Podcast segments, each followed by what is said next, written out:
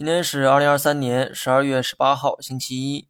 将将保住二九三零点，今天的北上资金甚至是净流入的状态，但大 A 依旧是下跌，说明现在的问题呢不是简单的内忧外患，而是内忧的成分更高。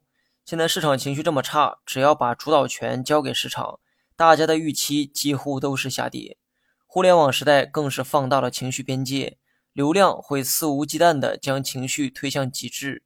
这一点从东方甄选董宇辉事件就能看出来。屁大点的事情闹得人尽皆知，十四亿人集体吃瓜，所有主流或非主流媒体都在借机点评，目的啊都是为了蹭流量，导致不喜欢这类新闻的人也得被迫去看。那么股市也是一样哈，悲观情绪下，互联网充斥的也都是悲观的声音，而这些声音又将人们的情绪推向下一个极值。这个时候还请各位保持理智哈，价值一定是在最悲观的时候出现。相反，当所有人都乐观的时候，反倒是风险。比如说，二零二一年的市场就是最好的教训。